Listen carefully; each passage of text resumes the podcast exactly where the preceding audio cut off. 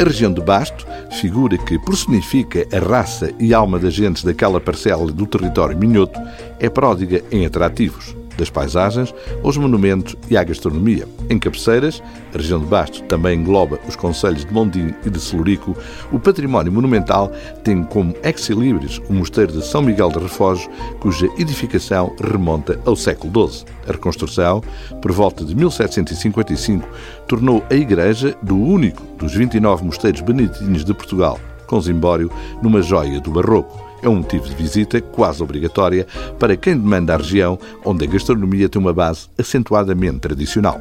Perto do centro da vila, o restaurante Luís do Outeirinho é um clássico local, muito conhecido por aqueles lados, é um espaço simples, típico, popular, onde os formalismos são reduzidos ao mínimo. Na sala, com decoração simples, tudo é rústico, mesas e cadeiras em madeira, tudo prático, sem luxo. O restaurante, no lugar do Outeirinho, figura no roteiro dos apreciadores de bacalhau que ali acorrem para saborear a especialidade da casa, quase prato único.